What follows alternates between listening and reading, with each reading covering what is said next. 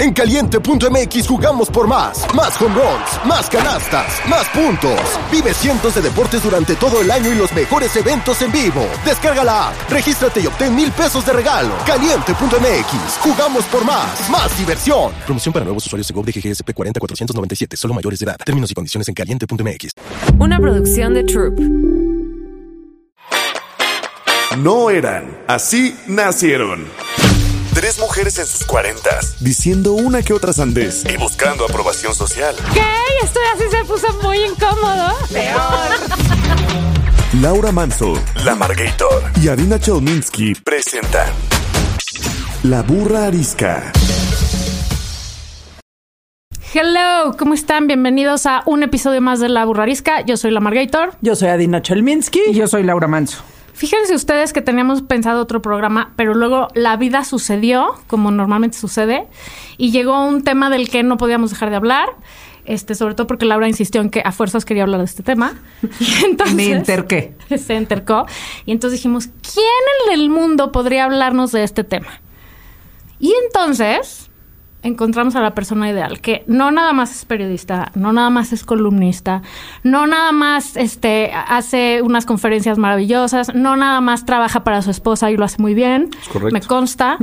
Eh, Lo hago. o y sea, estoy hace- por hacerlo más ahora. Sí, yo sé. Hace muchas cosas, pero además de todo, don Leonardo Kurchenko Muchas es gracias. especialista en todo lo que uno tiene que saber de la corona inglesa, Británica. británica. Correcto. Ok. Perdón, para empezar se dice corona británica, no inglesa. Es que es el Reino Es el Unido de Reino la Gran Unido. Bretaña. Tienes razón. Inglaterra es solo parte de eso. Pero cierto, es la reina de Inglaterra. Entonces, muchas gracias por venir aquí a ilustrarnos. Muchas gracias a ustedes. Es un gusto enorme compartir y retomar micrófonos con algunas de ustedes. Ahora, antes de cualquier cosa, nadie se salva de la pregunta incómoda, Leo, así es que... La reflexioné profundamente, sobre todo porque sé que ustedes tienen esta afición perversa de preguntarle a la gente cosas incómodas y que la gente conteste con eso. Entonces, y desde los muy sucios hasta los muy light. Venga. Entonces pensé en... eh, Sí algo así. sabes que tú la tienes que contestar. Eh, eso me explicaron. Ok, nada más. Eso me explicaron. No- Antes de que- Antes de que te emociones. Sí, porque puede ser suicida, ¿no es cierto? Sí, Puede ser un balazazo en el un pie. jaraquiris. No. ¿A qué le tienen más miedo en el mundo? Tú vienes de una cosa complicada y difícil. No, llega un momento en que empieza a tener temores. Ustedes son muy jóvenes, pero Ah, ni tanto. ¿A qué le tengo más miedo en el mundo? así es. A quedarme ciega. Ok. Eh, ¿Por qué esa obsesión? mira, no uso lentes de contacto. Soy muy, muy, muy miope. Muy. Y no me puedo operar la. No, las, las operaciones estas no me aplican por ciertas razones de. O sea, tengo demasiada miopía para la operación que me podrían hacer. Y hay una parte, no sé si es- los que tienen lentes y no ven me van a entender, cuando me quito los lentes de contacto y esta parte de no ver y estar completamente ajena del mundo, que es espantosa. Y esa parte, si fuera algo perpetuo y no lo... O sea, en las noches mi pesadilla recurrente es que abro los ojos y no sirven mis lentes de contacto o no me puedo poner los lentes de contacto. O sea, ¿tienes muchas dioptrías? Seis y medio. Ah, muchas. Sí, eres de perro. O sea, básicamente. Eh, pero ese es mi, e- ese es mi miedo. ¿Manejas? No, de correa. No. Manejo, sí, pero uso lentes de contacto todo el tiempo. Mucho- Y, ok, O sea, pero si me preguntas mi miedo más grande, es ese. es quedarme ciega. Sí, es terrible. Wow, qué claridad. Yo tengo un, o sea, podría contestar dos cosas. Y las voy a decir nada más porque para que se entienda la diferencia. Uno, creo que tengo miedo todo el tiempo de todo. ¿No? No te creo nada, porque transmites una imagen de valentía total. Sí, ¿eh? uno se hace de sus herramientas. yo soy igual que tú. Entonces, Sí. o sea, todo el tiempo me subo al avión y seguro me voy a morir. este, así, o sea, todo pensamiento lo llevo al extremo. Eh, hoy este, voy a llegar tarde o seguramente era la una la cita, o sea, ¿no? Para grabar y este eh, ya me pasé. O sea, todo el tiempo estoy sufriendo como llevar ese pensamiento, pero a, a la desgracia de la negatividad. Y entonces... La angustia, eh, yo eso le llamo la angustia Exacto, catastrófica algo que-. Que, que Eso, supiste bautizar este, ya, de manera Es el resultado de muchas horas de terapia. Lindo ese Y de nombre. angustia, sobre todo de angustia. sí. de años y, y muchos dineros. Pero otro, creo que tengo miedo a, a no ser al autoengaño. A no ser Mm. yo eh, y a que como que lo que está afuera te termine diciendo cómo debes de vivir.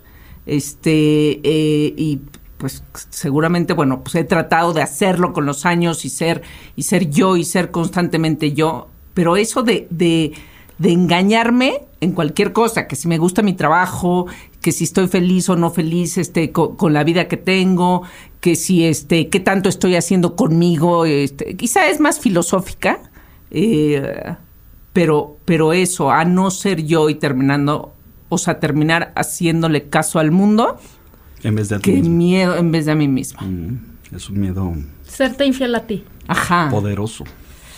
A mí, creo, a mí me da miedo todo, todo el tiempo, obvio, ya lo sabemos, soy bastante neuras. em, pero creo que lo que, más, lo que más miedo me da y lo que más me desequilibra la vida es la incertidumbre, siendo una controladora profesional. No saber qué va a pasar, cómo va a pasar, cuándo va a pasar, por qué va a pasar y no poder hacer nada y solo tener que fluir y soltar, me aterroriza de una manera que mejor no les voy a explicar. Me preocupa tu estabilidad emocional porque el mundo en el que vivimos. A, a a nosotros también.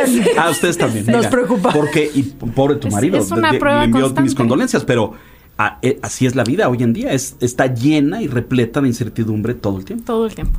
Y no creas, diario se supera a sí misma en mi vida la, la- la incertidumbre. Es mayor. O sea, cuando pienso que ya no puede estar peor, madre, se pone peor. La realidad es peor que la ficción Es en que- tu cabeza. Pero es que te voy a decir que vinimos a aprender cosas así. O sea, eh, yo di- estoy convencida de que mi misión en este planeta es aprender a justamente soltar y fluir y decir, güey, pues Bien. como dice doña Sisi, como dice doña Sisi, tu esposa que amo y adoro porque es una gran amiga, a estar pensando continuamente all is right. O sea, lo que lo Este que fin de semana sucede. murió, aparte del personaje que vamos a abordar, el padre de la psicología sistémica. Un personaje muy importante, un hombre de 91 años, psicólogo alemán, que dice, entre las muchas cosas que dice, que la vida es una lección y que venimos a aprender cosas para superar Así es. este tipo de... Claro, ¿quién hasta- es él? Te voy a dar su nombre en un momento, no Si, me lo sé. si la memoria, vida es una lección, yo le quiero pagar a alguien para que me pase el examen. de favorcito. Híjole, no, no, no funciona así, no funciona. No funciona así. Pero lo que nos busca es el nombre y eso. Sí. Don- ah, mi miedo. Checo. Ajá, tu miedo. Mi ¿no? Tengo uno terrible que no les voy a confesar porque... No, sí. Ah, No sí. se puede, sí. Leo. Sí. O sea, No, ya dijiste. Ustedes eh, hacen caso de estas cosas que dicen, ¿cómo se dice esto de que lo proclamas o lo vas a cuando lo Ah, cantas in advance y lo se pasa. Sí, entonces me No, da pánico. no, ¿no? Que Lo decretas. que lo decretas. Lo decretas. Pero a lo mejor si lo Pero a la decretas, lo anulas. a la muerte de un ser querido. Eh, a eso Sí. le tengo un pánico terrible. De acuerdo. terrible, me da pánico y recientemente me dijeron que no lo dijera porque el impacto que esto puede tener en las ondas hertzianas y en los podcasts puede ser terrible. Pero yo creo que muchos mexicanos están experimentando hoy algo semejante y es el miedo de tenernos que ir de este país.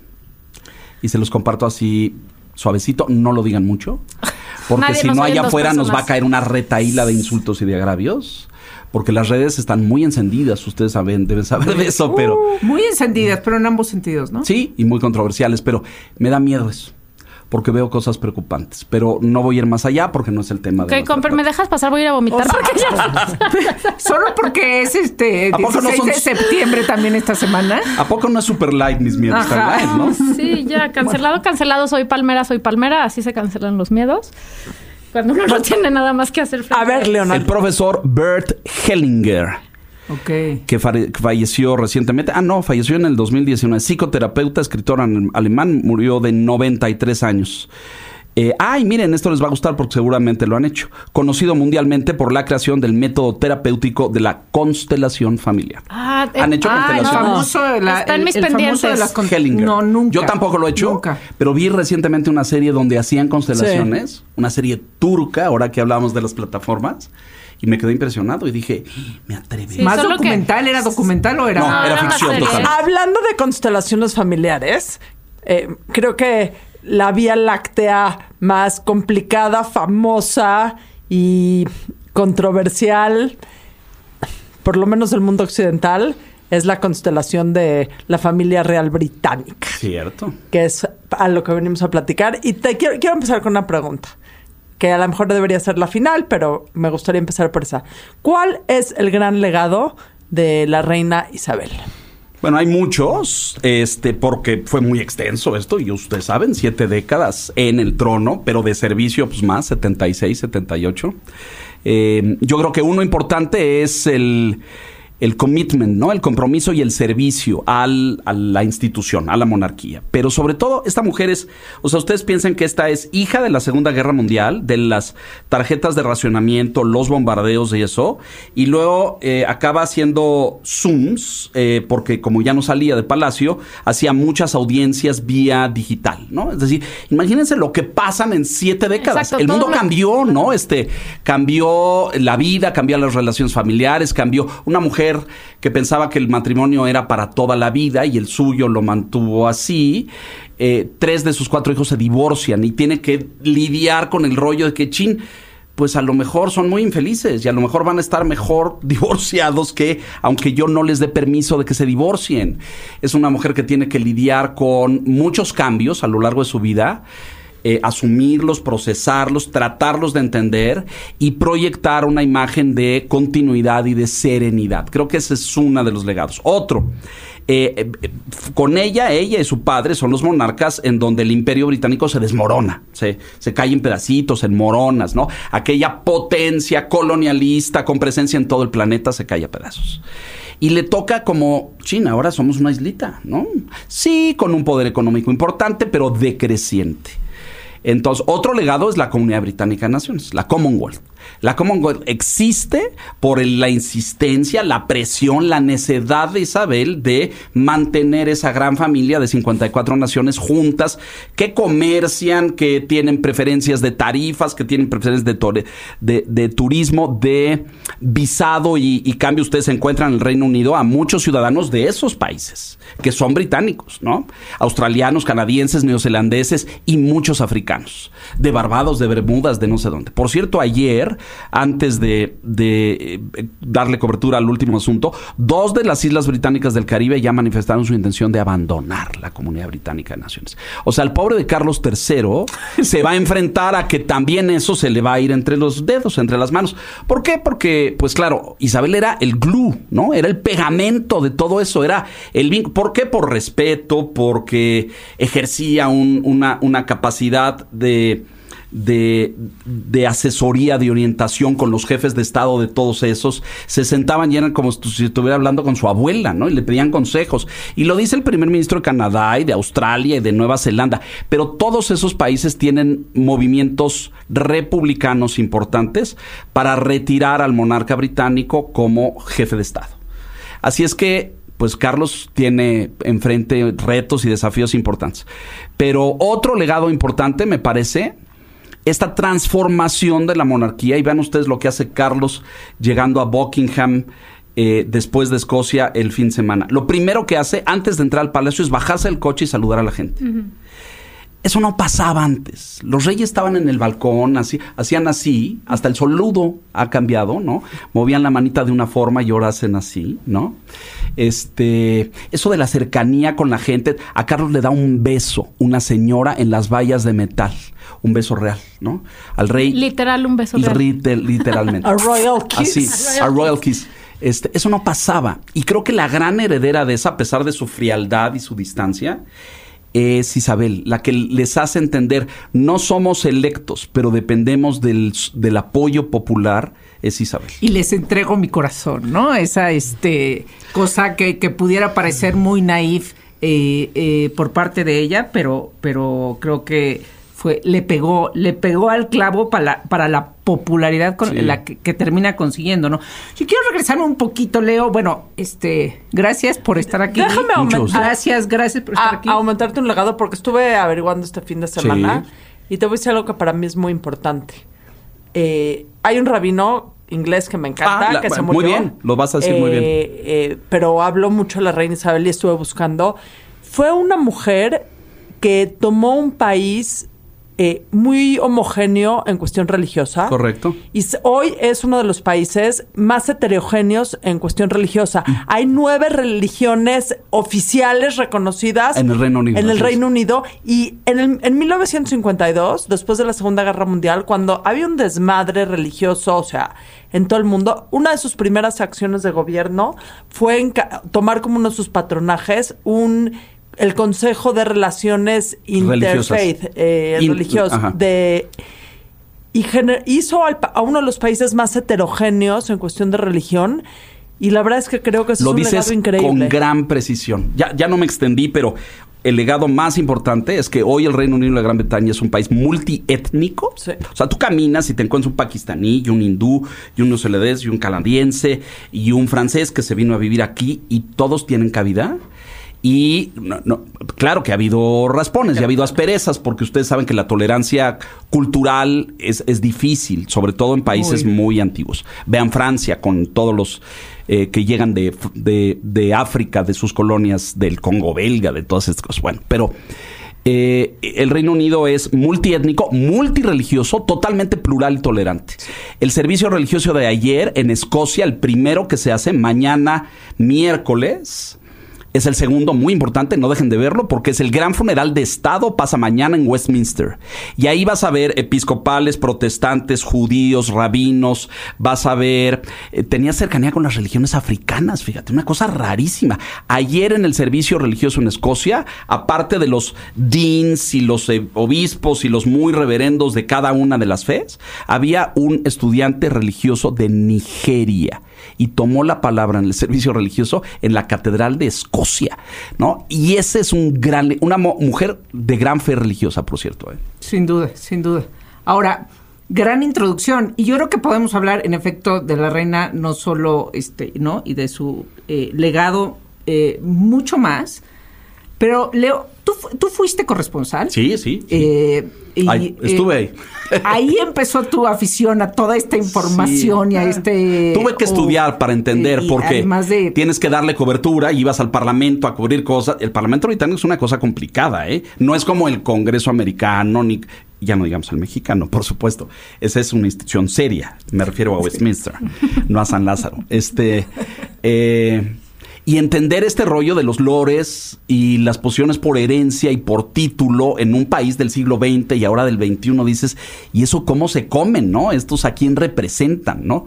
Y la Cámara de los... Entonces sí, tuve que estudiar mucho y leer mucho y ahí se agudizó mi afición. Entender que la monarquía en estos tiempos tiene un sentido. Claro, Y claro. que nosotros pendría- eh, eh, pensaríamos, pues es una cosa vieja, ¿no? Los, los, movimientos republicanos que existen y están vigentes, y creo que en el Reino Unido ahora van a crecer un poco, a pesar de que ella tenía una popularidad descomunal. Y la monarquía también, pero la monarquía ha sido una institución que ha sufrido golpes y embates brutales. ¿eh? La década de los 90 que a mí me toca cubrir ahí, no toda, tristemente, me tuve que regresar muy pronto, me mandaron a Washington, pero eh, Fue es, es la peor década. Fue durísima. Porque acaban súper mal. O sea, se divorcian tres hijos, se les quema el castillo. Este, eh, uno sale con una las, las, las cintas y las entrevistas de Diana, de Carlos, los libros, los escándalos. O sea, No, bueno, acaban. se murió. La familia, se- Este- o sea, es un desastre. La favorita. Y llega a la. Se murió la favorita en un trágico accidente, con que la familia estaba muy peleada porque no la entendía a ella y ella no los entendía a ellos, muy mal, etcétera. Pero llega al jubileo de los 50 años en el 2002 con una popularidad bajísima. Entonces no crean que siempre ha sido como vemos hoy en día. Claro, ¿no? Ahora, la pregunta, pues, dos preguntas. Una, eh, ¿qué importancia tiene eh, una monarquía hoy en día para todo el mundo que dice ya que se acabe, que se Sí, acabe, el que se acabe? y Eh, el la, la, la, la. Y dos, ¿qué de todo lo que se desborda de los medios, este, periódicos, eh, coberturas, ¿qué te ha sorprendido a ti particularmente? ¿Alguna recomendación que digas? Este me Para que vean, encantó. sí. Eh, a ver, eh, la primera, eh, ¿qué aprendí estando ahí que vi? Que la monarquía sí es una institución vetusta, añeja, vieja, en muchos casos caduca, Pero cuando lo- los Windsor, la casa de los Windsor, tienen la capacidad de reinventarse crisis tras crisis, ¿no? Estos que eran los Battenberg, herencia, familia eh, alemana de origen por la reina Victoria y su marido, en la Primera Guerra Mundial que se enfrentan contra Alemania, contra su nieto, contra el Kaiser eh, Guillermo II, nieto de eh, la reina Victoria, cambian su apellido y, tiene la sensibilidad Jorge V, monarca en ese momento, abuelo de esta, bisabuelo de Carlos, eh, de entender que pues no, no, no van a gozar del respeto de los británicos si se apellidan alemanes, y son alemanes. Entonces cambian a Windsor y escogen el nombre por el castillo, ¿no?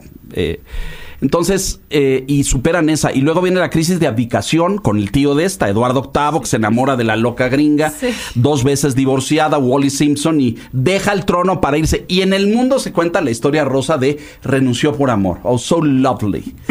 It's so lovely, my dear. Pero no, es una mamarrachada. Este puso por encima sus debilidades personales, que eran muchas, es un pobre personaje en la historia, porque luego simpatiza con Hitler, terrible, encima de su deber y su compromiso. Es la antítesis de, lo que representa Isabel. II.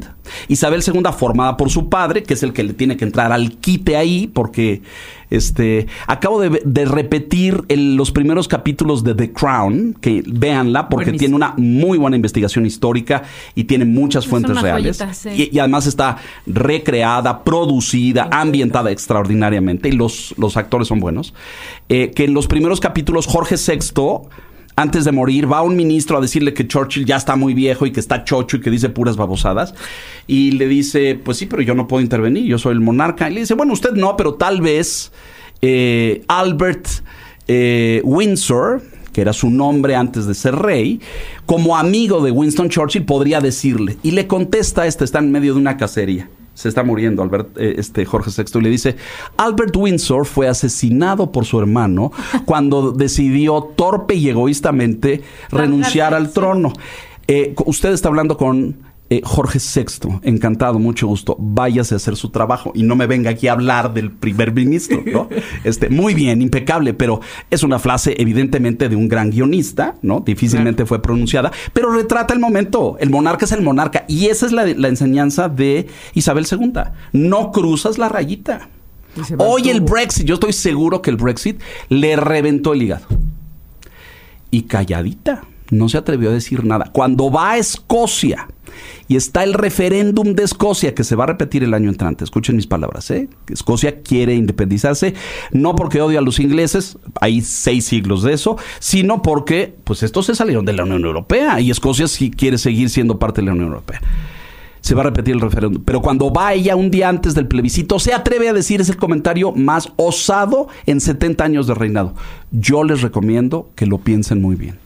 Esa es su intervención, ¿no? Este, Ahora, por otro lado, perdón, Leo, pero por otro lado, gracias a ella y con su mano bajita por atrás y su diplomacia y su temple y Elegantísima, su tal. sí. Sí, sí, sí. Sus- un, mujerón. Sus sombreros que siempre combinaban con el Sí, resto su de bolsita negra la amo. Pero lo que quiero decir es, muchas cosas sucedieron esos 70 años a nivel Muchas. político por atrás, donde ella tuvo que ver. O sea, no decía y se metía y intervenía y, y gobernaba, pero fue un gran catalizador para que pasaran muchísimas cosas Gran, en la historia de la, de la humanidad. Bueno, No por ejemplo, del Reino Unido. todo el combate y es un, un punto de enfrentamiento con Thatcher en, en los ochentas, un conflicto con Sudáfrica por el apartheid y el Reino Unido está apoyando el apartheid y ella se para y dice, "Ch, ch, ch, eso no se puede, no podemos hacer eso. Y tiene un conflicto con el gobierno porque quieren que firme un acta respaldando al apartheid. E Isabel se niega. O sea, obedece a los ministros, pero les pide que modifiquen la terminología para decir yo no puedo apoyar un movimiento racista. O sea, Isabel fue una mujer de vanguardia, a pesar de su conservadurismo y de esto, de, ser muy persinada en lenguaje mexicano, eh, pero fue muy de vanguardia, multireligiosa, multiétnica, eh, de consenso, no de imposición, tiene grandes talentos. Entonces, ¿por qué tiene sentido una monarquía hoy en día? Y lo aprendí ahí, porque se convierte en un símbolo de identidad nacional. es un elemento de unión, de convergencia. Ojalá y nosotros, que somos un país un No, rey. no, no digas, no, No, digas no, no, porque no, seguro no. se proclama. No, ¿eh? Éramos la identidad nacional. No, no, pero la diferencia entre el Estado y el gobierno, nosotros somos de la escuela política norteamericana, eh, here- herederos de, la, de, la- de las revoluciones americanas, donde el jefe de Estado y el jefe de gobierno eh, se encarnan en la misma persona. Europa no. Europa tiene jefes de Estado y jefes de gobierno. Incluso los países que perdieron sus monarquías, como Alemania, como Italia, como Francia, hay un presidente que es jefe de Estado y que representa una serie de valores nacionales, de unidad, de integración, de, de- de- de cosas. Y hay un jefe de gobierno que, que está en el día a día resolviendo la ley que pasó y subimos el impuesto, no lo subimos, o pagamos aranceles o no los pagamos. Esa es la chamba diaria que es durísima y muy desgastante.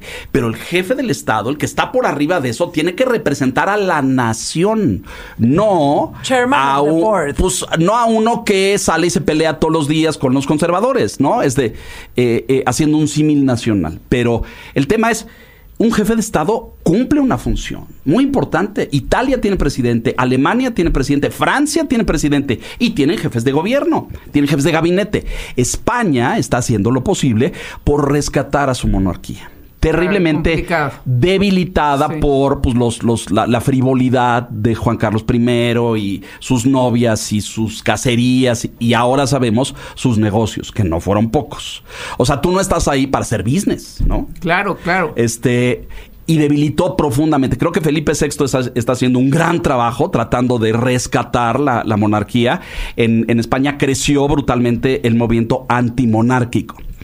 Pero en el Reino Unido yo creo que se va a mantener. Son amantes de las tradiciones y las tradiciones son rentables al final del caso. Porque la monarquía británica es profundamente rentable para el Reino Unido. No, genera un turismo Brutal. tremendo. Este, déjense de los pines que, Así que es. venden afuera de Buckingham, ¿no? O sea, es, es una derrama económica Brutal, brutal. brutal. Les tengo cifras para estar muy actuales, Venga. porque ahora la monarquía británica le cuesta al pueblo británico 84 millones de libras esterlinas, que son algo así como 110 de dólares, y derrama como mil.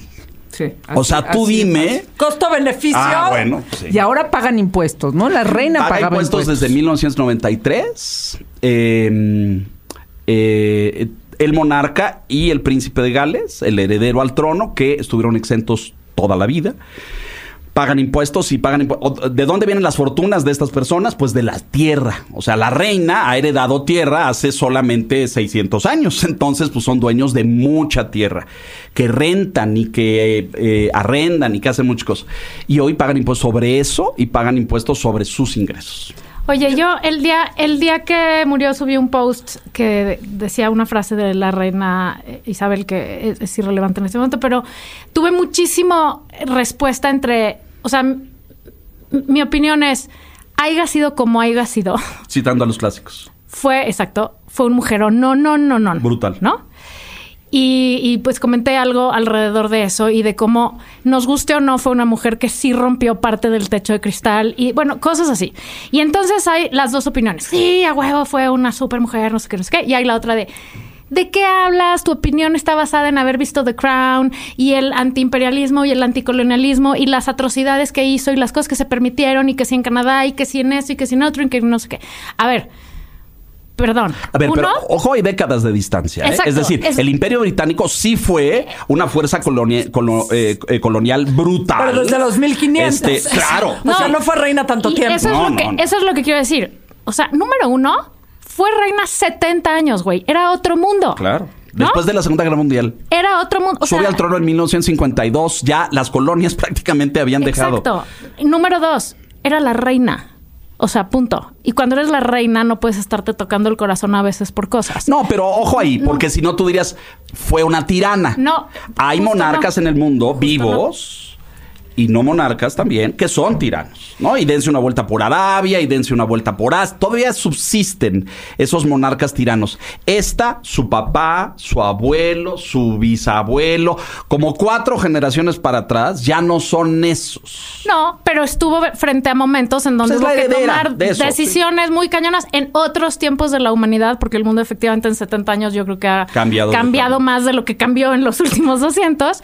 Eh, y, y número tres, pues claro que rompió techos de cristal, porque a lo mejor no era una reina feminista per se, como ahora percibimos el feminismo, pero oye, que una mujer tenga los pantalones para guiar, no un país, ¿50 y cuántos son? 54 Ajá. de la comunidad británica. Y, sí. y tener ese temple y, y, o sea, yo creo que es un ejemplo muy cañón de fuerza y de muchas cosas, de anteponer además tu compromiso con un puesto, su Yo- pu- el yo- puestito, yo no estoy de acuerdo antes de, con- espérame, ajá. espérame, antes de tu familia, antes de tu, o sea, yo creo que sí es un, un ejemplo de una mujer muy asombrosa que logró cosas muy cañonas. Muchas podemos estar de acuerdo, muchas no. Muchas era una hija de la chingada y probablemente hacia dentro de su familia no era tan diplomática como para fuera de su familia, ¿no? O sea, todos Pues sabemos mira, la, que la gran era un crítica poco... interna es distancia y frialdad. Es decir, ¿por qué Carlos es este?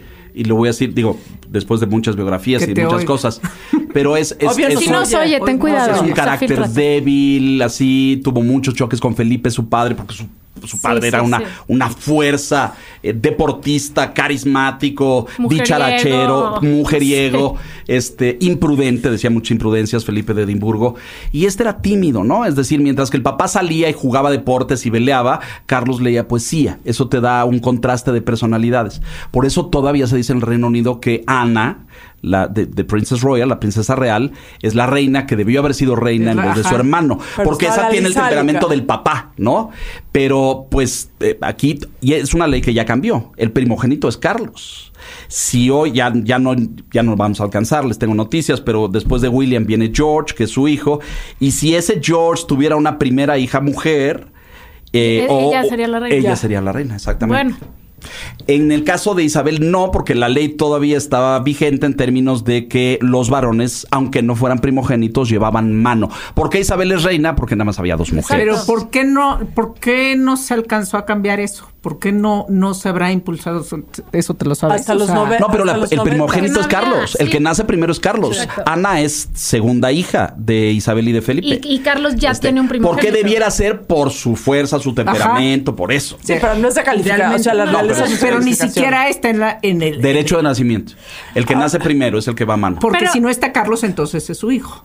Sí, No, no, no la línea de esto es muy importante Exacto. porque muchos se ha especulado por años que claro, como el nivel de popularidad de Guillermo, de Prince William y Catherine es superior al de Carlos y Camila. Mercadológicamente era una mejor decisión. pero, Sí. pero la reina es, eh, fue y eh, una mujer de tradiciones y de mantener las... No se iba a saltar a Carlos, eh, abdicando en favor de su nieto. ¿Podía hacerlo? Sí, sí podía hacerlo. Pero no lo iba a hacer. ¿Por qué? Porque hay una línea de sucesión y no se iba a saltar una generación. El que sigue es Carlos. Hace dos meses hizo una declaración muy importante y dice, cuando mi tiempo pase, mi hijo Carlos heredará el trono. A lo mejor como para callar todos esos rumores de Que sí, sí, o- abdique por Guillermo y mire, es mucho más simpático, a la gente le gusta más, una monarquía joven y no este Betabel, etcétera, ¿no? Este, entonces, y ella sale y declara cuando llegue el momento, eh, mi hijo Carlos asumirá el trono como está previsto porque es el que sigue en la línea de sucesión y a mí me gustaría que su esposa Camila Fuera. Se conocida, Eh, perdón. no, no dijo No. eso. fuera conocida como la reina consorte. ¿Por qué? Cuando estos dos se casan, es el segundo matrimonio de Carlos y sucede en el 2005, eh, ocho años después de que falleció Diana en el 97, se casa con Camila y ambos divorciados, cada uno había tenido su matrimonio previo, y deciden no asumir el título que le correspondía por derecho Princesa de princesa de Gales por respeto a la imagen, porque el público se les hubiera De venido Diana, encima, claro, ¿no? sí, sí. Entonces dejan que se llame la duquesa de Cornwalls. El heredero al trono tiene varios títulos, ¿no? Son como siete, ¿no? Es príncipe de Gales, duque de Cornwalls, marqués de Rhodes y otros más. Y deciden que use el que sigue, que es el, el de duquesa de Cornwalls, que es el, el que ha usado hasta ahora. La reina, antes de irse, le echa una super mano y un espaldarazo brutal, decir que la conozcan como reina consortes, la esposa del rey. Sí, como que la valida, ¿no? La valida, exacto. ¿Qué sucedió? Ya la reconocieron como reina consorte y no hubo una sola voz que se levantara a decir que no. Te voy a decir a mí que me encanta de la reina Isabel, que nos demostró que como líderes no hay líderes perfectos. Claro. Porque fue una mujer con muchísimos, eh, o sea, soles y sombras. A lo mejor muchos porque vemos The Crown y pensamos que era una suegra muy recia o porque vimos Spencer, pero era una mujer sin duda eh, con claroscuros en su vida pública, siempre con un estoicismo muy marcado, pero dejó un legado de o sea, dejó el legado que está dejando independientemente de que no fue una mujer perfecta, que nunca se pintó como una mujer perfecta.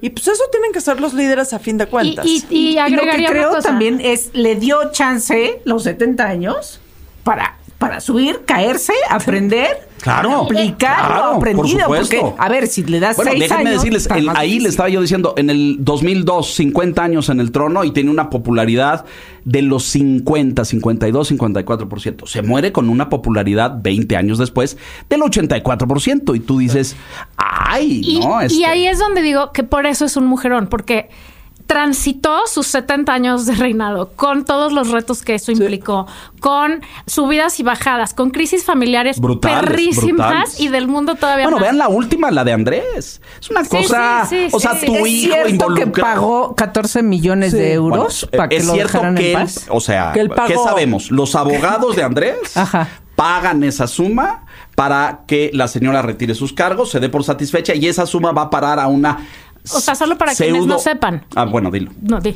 Ah, bueno, Andrés está acusado por una señorita de, nom- de, de origen australiana que formó parte del círculo de jovencitas que un pederasta insoportable, impresentable que se llamaba Jeffrey Epstein, pues conectaba ahí con políticos, personajes, líderes, etcétera. Tenía como un harem, este orate gringo, Jeffrey Epstein, que, y las colocaba, era como un pimp, ¿no? Y Este, An- Andrew era su cliente. y Andrew. Dicen. pues, era- amigo. pero, Dicen. pues, ser amigo del duque de York sí viene siendo Claro. importante. Se invitan a las en fiestas en, fiestas. Palacio, Sí, sí, ¿no? Nada más para que salgas ahí paradito en un garden party en Buckingham, sí, sí te levanta las cartas credenciales. Entonces no creo que, no creo que pagara a Andrés por eso, ¿eh? Este lo invitaba a su departamento en Nueva York y a su isla en el Caribe y ahí le presentaba a esta es la que demanda. Hay más, no sabemos. Pero hay esta demanda, la Casa Real desecha las acusaciones. Andrés lo niega en una desastrosa entrevista, porque es un palurdo, nunca recibió un media training, el pobrecito. Este eh, dice una cantidad de tonterías, dice que seguramente está mintiendo porque él suda mucho. Una cantidad de estupideces, pobrecitos. El caso es que la señora pues mantiene la demanda, va a la corte, gana la primera instancia, gana la segunda y están a punto de sentenciarlo. Y entonces viene un, lo que se llama en todo el mundo un acuerdo extrajudicial. Pero aquí, antes de que lo sentencien, la reina le quitó sus títulos y sus... A ver, pero voy a eso. Entonces, cuando estalla el escándalo, la Casa Real, que es este, que es muy importante decir esto porque hay un establishment, ¿no? No crean que la reina No, pues, un poquito hay un aparato ahí, sí, ¿no? sí. Rígido, acartonado, con el que han luchado muchos. Felipe fue un rebelde en el establishment, Carlos en su momento, Harry ahora que ha luchado con el establishment. Bueno, ese le dice a la reina, "Oiga, pues aquí tenemos un problemita, este señor está acusado de estas cosas, ¿no? De abuso sexual a una menor de edad." O sea, no es un tema menor, ¿no? No se roba un dulce de una ju- juguetería. ¿O sí? Este- Como quieran decirlo. Bueno, es una forma de decirlo, Adina. El caso es que lo reflexión, lo reflexión, lo reflexión, la, eh, eh, toman la decisión, le quitan sus cargos honoríficos, sus cargos militares. Este señor eran, pues, tienen eh, eh, nombramientos honoríficos al frente de destacamentos militares, ¿no? Coronel en jefe de las guardias tal, de los rifleros de Escocia, de los de no sé qué, de los paracaidistas de Gales. Le quitan todo eso. Si ustedes se dan cuenta, en el funeral de su padre, que tuvo lugar en abril del 2021 en Windsor, van de, de levita, de frac, con condecoraciones sobre un traje negro. No pudieron usar como, bueno, ya vimos ayer en Escocia, Ajá. ya traían uniformes. Sí. Carlos trae un uniforme, Sí. Ana, que sirvió en la Marina, Sí. trae uniforme, e incluso Eduardo, cuyo servicio militar es bastante menor, pero trae uniforme. Andrés no. Y Andrés no, porque le quitaron todo. No se puede volver a poner un uniforme porque es una deshonra para el regimiento. Le quitaron eso, le quitaron los patronazgos de las fundaciones. Cada uno de estos es patrono como de 300, 400. La reina es la que tenía más, tenía 800 fundaciones. Andrés le quitaron todo eso. Y se dice que este tenía un chalet en Suiza donde iba a esquiar, ¿no? Este Que vendía eso, que vendió eso, o sea, ¿con qué le paga? Porque no, todo el mundo dice, estos tienen cientos de millones, cualquier empresario tiene más dinero que estos. No, no creas que tienen grandes fortunas. Ahorita si quieren hablamos de la fortuna de la reina. Pero pues no tenía con qué pagar 14 o 16 millones de dólares. Vende el chalet por el que le dan 12 y completa, dicen los medios y los tabloides británicos, con su mamá. Que le, ándele, mijito, déjese de babosadas y Exacto, eso. vamos a apagar tu fuego. Los medios británicos dicen que en los últimos seis meses de la reina, Andrés vive, o sea, Windsor es un castillo a las afueras de Londres, como a 50 kilómetros, y tienen muchas tierras y otras propiedades ahí, ¿no? Está una cosa que se llama Frogmore Cottage. Es donde vive hoy, eh, que, que- que le dieron a Harry y a Meghan. Eh, hay otros miembros de la familia real tienen pabellones y casi, digo, Unas casitas sencillas. pues sí, sí, pero no, con- creas con que no, no todos son palacios y castillos, son un pabellón. Bueno, Andrés vive ahí y dicen que para que no lo viera la prensa iba todas las noches al castillo a ver a su mamá a pedirle perdón. Porque está feo acabar tu vida Ah. teniendo un hijo pederasta, Pederasta. ¿no? Sí. O sea, O sea, de todas las deshonró. cosas. Y les quiero decir una cosa, era su hijo mega favorito, Andrés. Y, y entonces vuelvo a mi tema. Todas las cosas que le pasaron dentro y fuera. salió adelante. Y aprendió, y yo creo que ese es un ejemplo para feminista, Laura, Sí, ajá. que uno aprende y crece y se sobrepone. Pero Y eso, eso yo difiero. Eso no es ser feminista, eso es ser resiliente. Resiliente. No, sí. sí, ya lo sé. resiliente Pero lo y que romper decir- para terminar la frase de hace ratito decías es que rompió el techo de cristal No, no él. Just- No no, él, ella no él. ella ella O sea, ella no, rompió el el techo, de sino un cachito. Un No, cachito bueno, por ahí. pues, en- en- pero contribuyó. mm, es, es- es ahí donde yo no estoy de acuerdo. No, en- ella, ella hereda el poder, lo ejerce tremendamente para su objetivo específico, que es cuidar a la corona y transicionarla este, al siguiente siglo, que lo acaba de exponerle estupendamente. Pero eso, este, este, y su, su, su liderazgo no era un liderazgo revolucionario. El feminismo ahora se entiende como una revolución. No, 100%. Este, es, es, eh, yo lo veo de otra manera. Yo lo veo. Eh, no es, vaya, no es una antifeminista, no, no lo es, pero ella no puso a las mujeres primero, ella puso a la corona siempre primero antes de su A la familia, institución. antes de las Totalmente mujeres de su acuerdo contigo. familia. Pero lo, lo que yo quiero decir es que como Ejerce mujer... el poder muy bien, Exacto. pero eso no es ser feminista. No, pero lo que quiero decir es que es un ejemplo de vida para otras mujeres de crecimiento, de resiliencia, de Evolución. de evolución, de adaptación, porque güey, el mundo cambió cañón y eso es un ejemplo para todas las mujeres, porque luego nos estamos flagelando con nuestra desgracieta Fíjate. diaria y güey, hay que ver Hay que un, matiz nada más ahí importante. Este jamás ejerce el poder. Ese, ese es un es un matiz. O sea, Isabel no gobierna, ¿no? Porque ahora se escriben muchas cosas y lo vemos en los pra- ella gobernó, ella nunca gobernó. Sí, sí, es correcto. Ni recibió ningún poder ni nada. Recibió, eh, heredó un, un, eh, un sitio. eh, Isabel reinó, ejerció el papel de reina. Pero deben de entender todos quienes nos escuchan que los monarcas británicos, como los españoles, los ver, son monarquías parlamentarias y monarquías constitucionales. Quiere decir que quien gobierna y tiene el poder del pueblo mediante el voto soberano en las urnas son los parlamentos Cierto. y los representantes populares. Los jefes, la- los monarcas son símbolos de unidad nacional. Pero aún así, el primer ministro bri- británico o la primer ministra Es un- británica se reúne cada semana con Es la reina. O sea, puede ser que no ejerza un poder duro, pero tiene el oído. O sea, hay mil y un casos de. Bueno, no mil y un casos.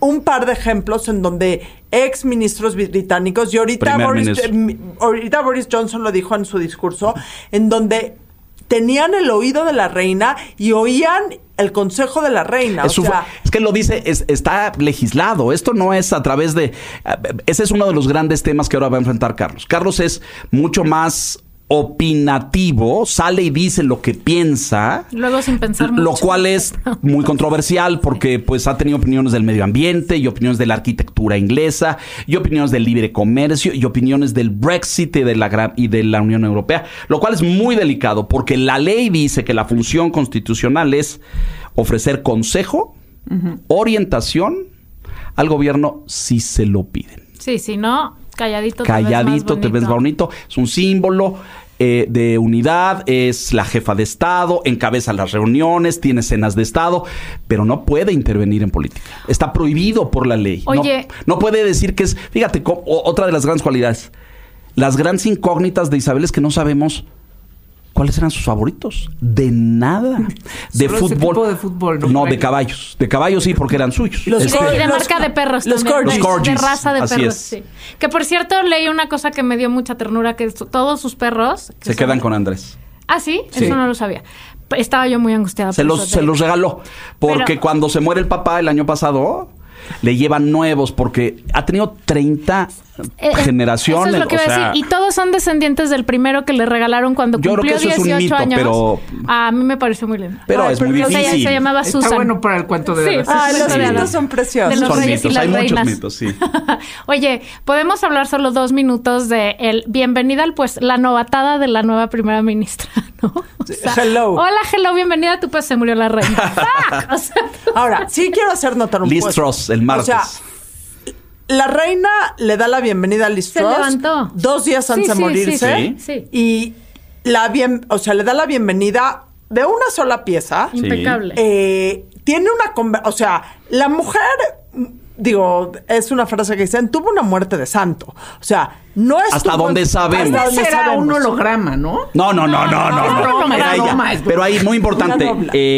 Eh, como es la jefa de Estado y es el, el gobierno de su majestad, Her Majesty's Government, el que es electo como primer ministro, como líder del partido, tiene por protocolo, va y se presenta y el rey, el monarca o la reina le dice, el pueblo ha hablado, le pido forme un gobierno, en mi nombre. Y entonces el, el primer ministro va e invita eh, eh, miembros del gabinete y hace el gobierno. Es un protocolo, es un formulario, porque le corren la cortesía, pues. Y cuando ellos hablan, es Her Majesty's Government y en el nombre. Es como el servicio secreto de su majestad con 007. Es el servicio secreto de su majestad. Claro. Pero, pues es un formulario, pues su majestad es una institución. Pero es este punto en donde creo que también es parte de su legado.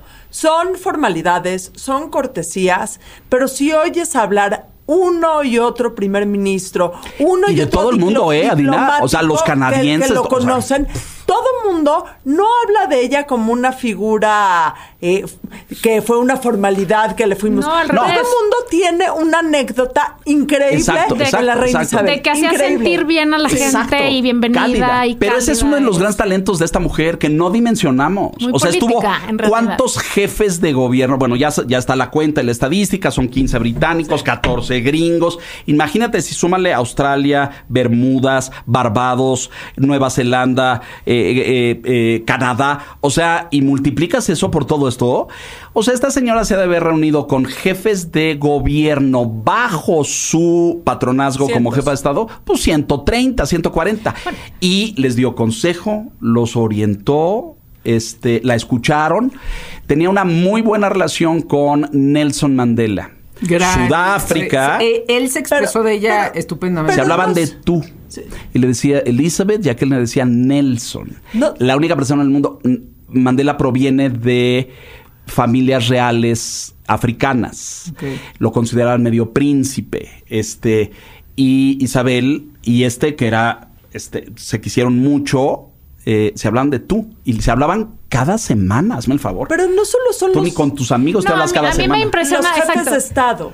Si hablas con los diplomáticos que le presentaban sus cartas credenciales, o sea, cualquier embajador que llegó durante 70 años al Reino Unido presentaba cartas credenciales Todos. a la reina y la Miles, reina le daba miles. audiencia. Y cualquier embajador del Reino Unido que salía tenía que ir a recibir las cartas credenciales es. de la reina.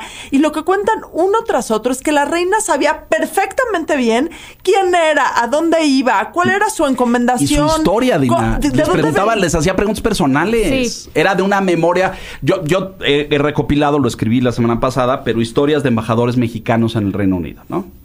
Les voy a contar una cuando nos vayamos de regalo, porque es una de mis grandes experiencias de la vida, pero me toca de embajador José Juan de Olloqui, un hombre que ya falleció, que era su segunda, su segundo periodo como embajador. Había sido embajador en los ochentas con Miguel de la Madrid y le toca ser embajador en los noventas con Carlos Salinas de Gortari. Y llega a presentar ya un hombre de edad, o yo que de haber tenido ahí cerca de 70 o arriba de 70 años, llega a presentar cartas y le dice la reina, ah, de nuevo por aquí. o sea, este, claro, le pasan una tarjeta y eso, no es Exacto, que le puede, exacto. pero Lo sea. tiene Pero la sensibilidad, chamba, pues, sí. eh, la agudeza, la forma de escuchar, de ver a los ojos. Todo el mundo dice, te veía los ojos, ¿no? Este, y te saludaba. Y ya detalles otros como que vio eh, erguirse el muro de Berlín y caerse. Así es, ¿no? exactamente. O que vio, o sea, conoció a Churchill, la Daiva, imagínate. Fue su maestro, fue su maestro. Se sentó con Churchill miles de veces y eran cuates. O sea, Así es. está- a mí me impresiona mucho todo lo que esa mujer vio pasar por Pero sus ojos. sea, Churchill, Eisenhower, el general ganador de la Segunda Guerra Mundial, y era su y to- o sea, este, sí. ¿qui- ¿quién quieres? Kennedy. Eh, hay uno que no, que es Lyndon B. Johnson, que lo retrata muy bien la serie porque ahí estaban en crisis económica y pues mandan a Margarita a que pues le eche la mano para que les preste Ah, sí, dinero. ah, cuando va- cuando y va Margarita ella. vaya hace un reventón en la Casa Blanca y le da un beso a, a Johnson Sí. kiss. Y Johnson quedó encantado con la joven princesa Sí. y les prestó todo lo que quería, por supuesto. Ese es el único. Era otra manera Exacto. Ese es el único que Isabel no conoció. Todos los demás sí. O sea, Nixon, Ford, Carter, Reagan. Con Reagan cabalgaba en Windsor. Este, Obama, por supuesto, mucho. Bueno, y estas cosas de que manejó un coche militar en cuando las mujeres no manejaban Correcto. en la Sí. guerra. O sea, al final fue súper vanguardista también, ¿no? O sea, en, en la medida de sus posibilidades, porque pues estaba atorada en un puesto que no le daba como para mucho en ciertas épocas.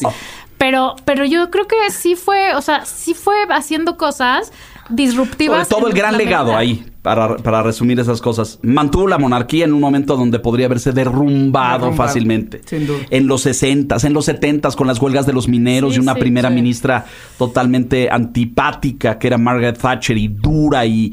y- y, eh, eh, eh, con la- las crisis de sus hijos y los divorcios y las cintas. No, Ustedes la- no se acuerdan, son muy chiquitos. Las babosadas Claro que le dijo que- Carlos en el teléfono. claro que me acuerdo. Tú sí te acuerdas. Está el podcast del New York Times que no sé si ya lo oyeron, pero está buenísimo. Precisamente del legado de la reina y eh, la que lo eh, bueno conduce eh, esta edición se sale el día que se muere la reina a entrevistar a la gente. Y llega con un señor y le dice, ¿qué opina de que se murió la reina? ¿Cómo que se murió la reina?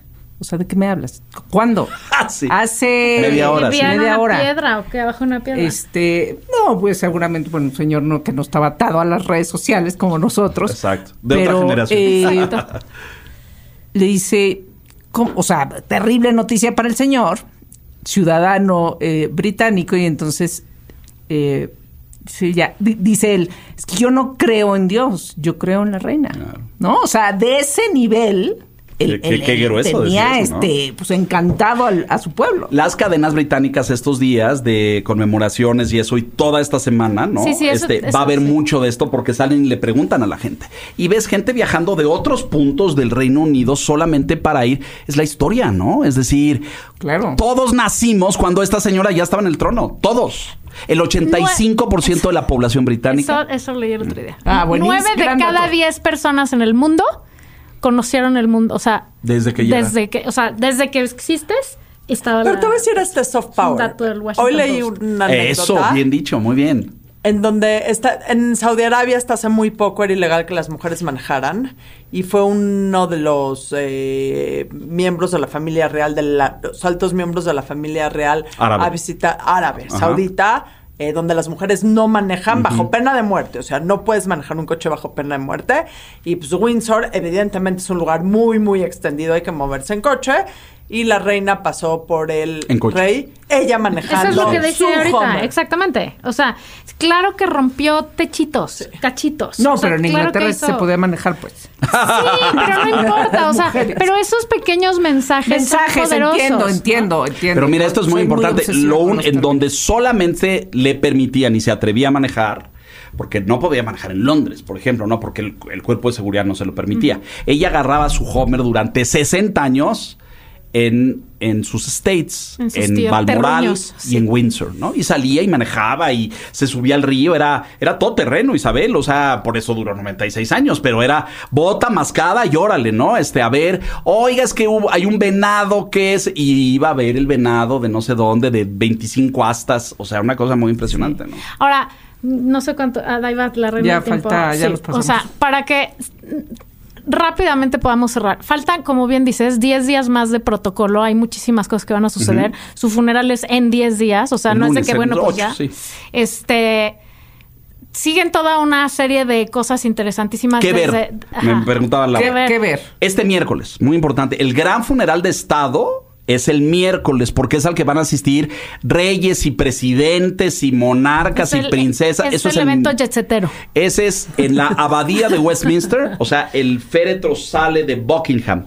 Hoy martes, no sé a qué hora pasa esto al aire, pero hoy martes se traslada de Escocia a Londres, vuelo y luego eh, carroza fúnebre y esto, y llega a Buckingham. Y se queda en el Palacio de Buckingham la noche. Eh, mañana miércoles sale en procesión, carruaje, caballos, guardia real. ¿Se acuerdan del de Diana? Sí. Bueno, eso, pero a lo bestia. Sí. Esta, es, esta es la jefa del Sí, Estado. sí, sí, sí. Sobre el féretro, la corona imperial de Estado. Hay muchas coronas, grandes, chiquitas, la de San Eduardo. La corona imperial de Estado, que es la con la que los coronan. La Pero más no la importante. entierran con la corona. No, no, no. Ah, esa va, no, Carlos. no, esa va arriba del féretro. Carlos está así esperando. Eh, arriba el féretro con el orbe y la cruz, que es esta esfera gigantesca que representa el poder de la cristiandad sobre el mundo Ándale. y el cetro. Sobre el féretro. Salen en procesión a pie detrás del féretro sus cuatro hijos, Sí. con cónyuges, calculo, no lo sé, porque Sofía ha estado ahí muy, muy al pendiente, pero sus cuatro hijos, nietos y bisnietos, caminando detrás del carruaje. Van a la- al, al Palacio de Westminster, que es la sede del Parlamento británico, a la sala techada más antigua del mundo, bueno, de Europa, no sé de China, pero de Europa es del siglo XI, que es la sala de San Jorge en Westminster. Y ahí va en un catafalco a estar durante varios días para que la gente La pase gente a ver. puede, y de ahí sale a un servicio religioso, como el que vimos ayer lunes en Escocia, eh, en la abadía de Westminster, eh, donde asisten jefes de Estado, coronas, eh, monarcas, etcétera. Hay un servicio religioso multireligioso. Y de ahí cuatro días en Westminster a que la gente pase a presentar sus respetos y se calcula que irán, pues, digo, si en- en- cuando se murió su madre pasaron cientos de miles, aquí van a pasar millones, ¿no? Cuatro días y de ahí es trasladada por tierra a Windsor, 40 kilómetros fuera de Londres, donde es el... El, el, El funeral. el funeral, bueno, este es el servicio fúnebre, pero es eh, eh, el, entierro, entierro. digamos, en la Capilla San Jorge, en la bóveda real, donde está su padre y su marido. Y ahí será eh, sepultada. Entonces, ¿qué ver este miércoles? Todo eso, el financiero en Bloomberg, 160 de Sky, se vale el comercial, Sí, lo vamos a transmitir en vivo desde las 7 de la mañana, el miércoles. Y el lunes siguiente, el entierro en St. George, en Windsor. Ahora, última pregunta de este tema. Yo creo, yo creo que sí. ¿Tú qué opinas? Yo creo que esta es la última gran reina que el mundo va a llorar. O sea, lo que sigue y además con los retos que Carlos tiene encima, eh, ¿tú crees que haya manera de volver? O sea, No ¿Qué- me gusta esto de el pronosticar el, futuro, porque pues no sé, cuando se murió Victoria en 1901, que era la gran matriarca de la realeza Eso- europea, decían aquí que ya se acabó, todos los que vengan van a ser unos palurdos y todo, y luego hubo dos guerras y, y luego nos tocó esta Mujer, mega reina, ¿no? Este, curioso, las gran, los grandes reyes en Inglaterra han sido mujeres. Isabel I? Victoria. Es obvio. Es normal. No, perdón, perdón. Perdón. Déjame ponerlo en perspectiva. O sea, en, en proporción. Ha habido, so- ustedes no lo saben, pero ha habido solo siete monarcas mujeres en la historia del Reino Unido. Una historia que tiene casi 800 años. Siete mujeres. Y todas, bueno, las más importantes Isabel I, Victoria e Isabel II son de, romper el molde, ¿no? ¿Alguna Referentes. vez la viste en vivo, Leo? Sí. Y esa es la anécdota que les voy a contar. Vale. Venga, De antes de la tuya, yo solo yo la vi una vez, la única vez que ¿En dónde? este que fui que he ido a Royal. Ascot. Ah, en las Este, carreras. ¿Viste Ascot? Ajá. ¿Por? Por diversión absoluta. Y ahí estaba la este, reina. y vaya, a ver, la vi de lejos. Había venido como carruaje. prensa extranjera y me invitaron. Vestida de sombrero y de tutú, de toda la... Pero me, me acoplé perfecto a la fiesta. Hombre, hombre. Perfecto. Perfecto. A lo bueno y bonito uno siempre se acopla. Yo también fui a Ascot y la vi pasar. Y hay una tradición en Ascot porque vas pues, de levita y con sombrero de copa y todo. Pero cuando pasa el carruaje de la reina, todo el mundo se tiene que, eh, eh, que descubrir la cabeza. Pero la vi, esta es mi gran anécdota de mis casi dos años de corresponsal en Londres.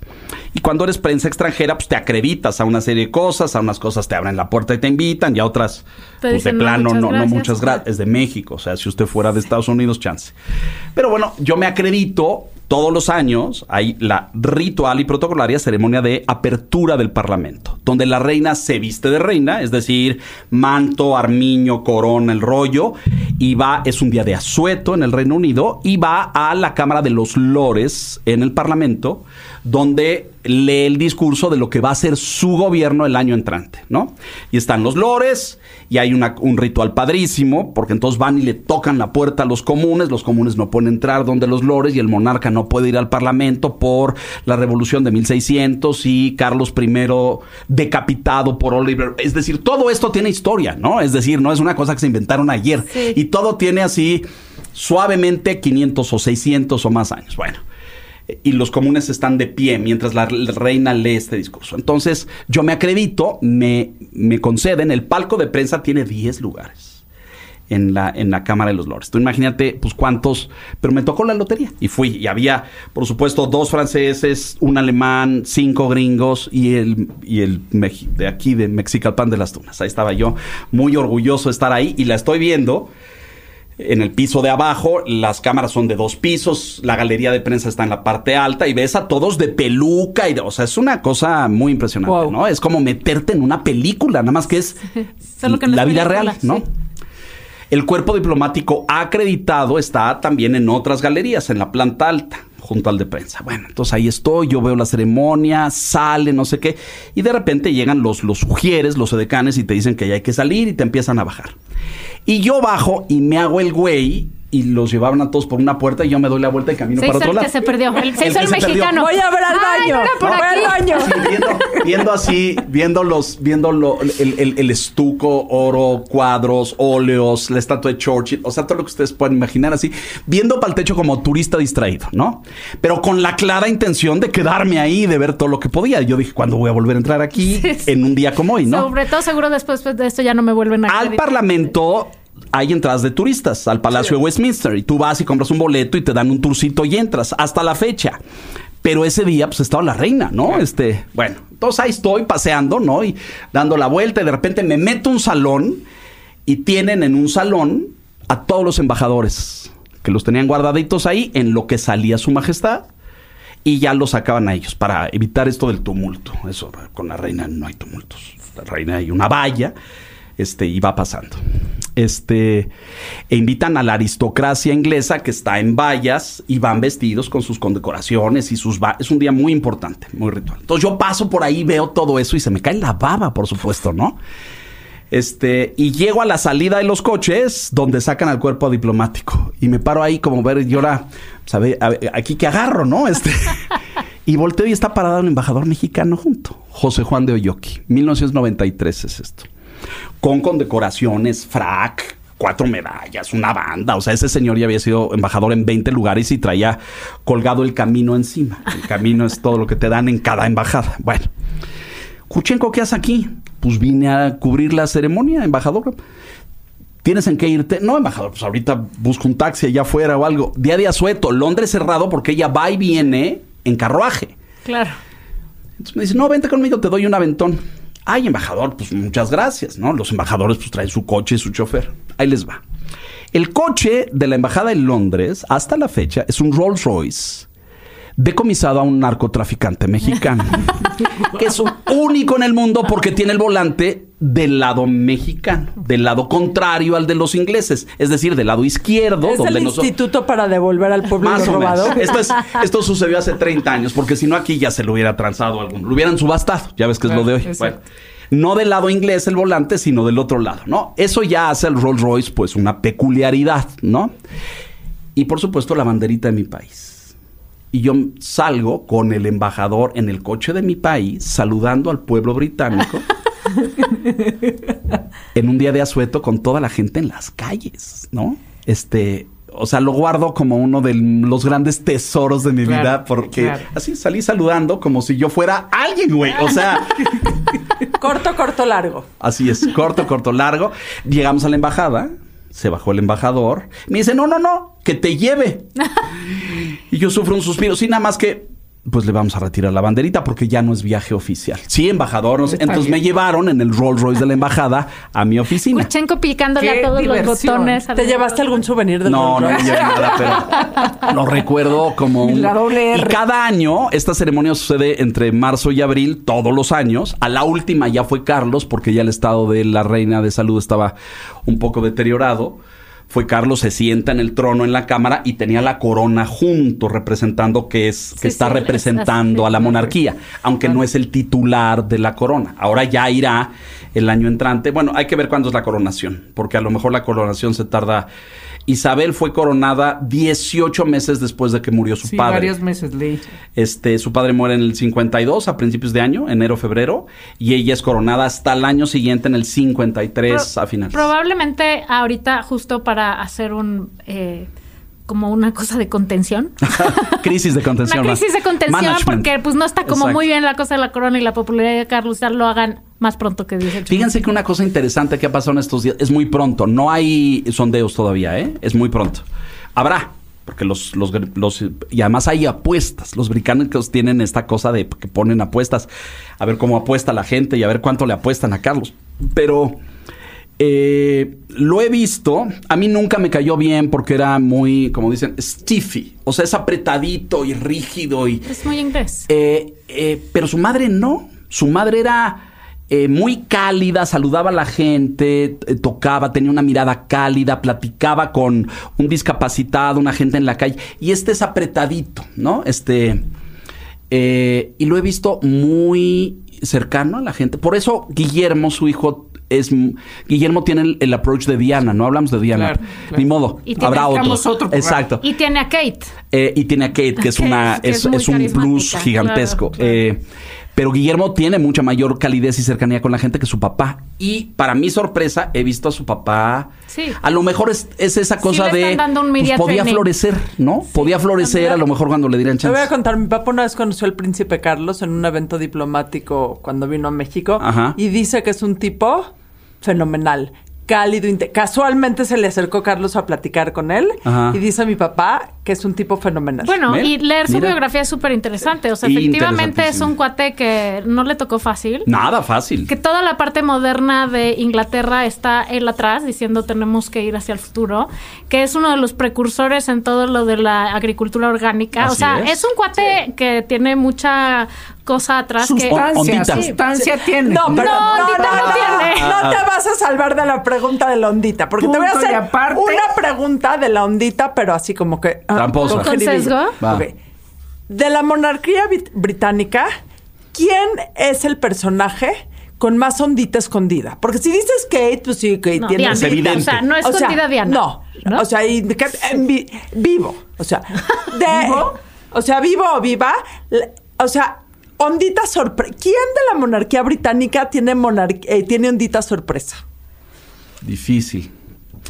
He tenido sorpresas ahora con las dos nietas que también me caen gordísimas, las hijas de Andrés, Beatriz y Eugenia. Es que son Este, como Griselda y. Anastasia. Sí. Son son- Griselda y Anastasia. Pero las vi eh, recientemente en encuentros con gente diciendo que tenían el privilegio de, de que su abuela era la reina y platicando con la gente y las oí en audio en vivo, ¿no? Este, porque cuando te pasa la BBC esas imágenes generalmente pues no escuchas lo que se dicen, ¿no? claro. Pero, y dije, mira, no son tan tontas como parecen. Este, estoy equivocado. Pero es difícil hacer ese pronóstico. Evidentemente, los rock stars aquí, hoy en día, son Kate, número uno, por encima de todo, y Guillermo, Sí. en segundo. Bueno, ¿no? para mí Harry... Harry tuvo, pero onda, Harry la pero chocolateó y hizo muchas Meghan. tonterías. Leo, y, y, y Se casó Camila. Yo he leído Camila, cosas tienes este, interesantísimas de ella. Pero sin llegar al, al- que no, la- que tiene mucho Ay, no es que es muy inglesa, es muy inglesa, entonces Ajá. tiene mucho sentido el humor y bromea a la gente. Sí. Entonces, de la popularidad del... Tienen 17 años, Carlos y Camila juntos, ya no dimensionamos todos los años que tienen, pero de la aprobación que tenían en el 2005 a la que tienen hoy, ella ha crecido enormemente, porque es como su suegra, aterrizada, con los pies puestos en la tierra, muy cercana a la gente, no tiene ínfulas de grandeza de nada, es, es muy, como es muy down to earth, ¿no? Con, con los pies puestos en la tierra, platica directamente con la gente, dialoga, es muy simpática, tiene el sentido del humor británico y lo entiende muy bien. Le cae bien a la gente. Cuando entran en contacto con Camila, dicen, mira, no es las cosas horribles que se decían en los noventas, Claro, ¿no? Este, claro. que se decían, o sea, los ingleses cuando quieren insultar a alguien pueden ser muy ofensivos. Pregúntale a Megan. O sea, bueno, cada quien es responsable, ¿no? Vamos a invitar a Leonardo otro día a hablar me- por favor. de los chismes de Diana, de, de Hay todos muchos. los chismes de la hay monarquía inglesa.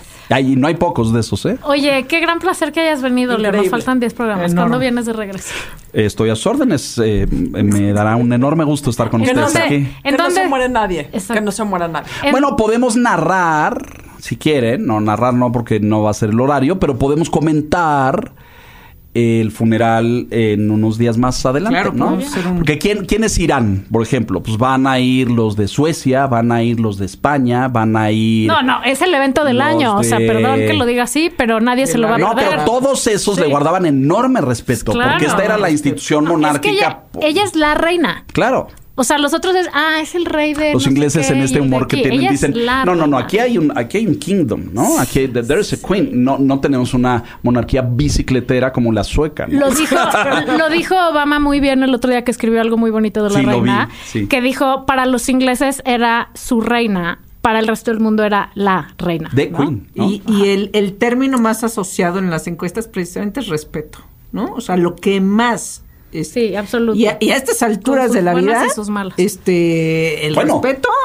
Bueno, yo creo que se ha convertido en esa eh, en es, es un diamante, ¿no? Los políticos tienen hoy el respeto de la gente. Y la credibilidad y la Y admiración, ¿quién tiene? No, Bueno, God necesitamos the 80 Queen. programas. God ¿Dónde, save the Queen. ¿Dónde te leemos, te seguimos? Yo estoy en el financiero diario, eh, eh, escribiendo eh, todas las semanas. Estoy en el financiero Bloomberg en televisión todas las noches en vivo, haciendo análisis político y económico.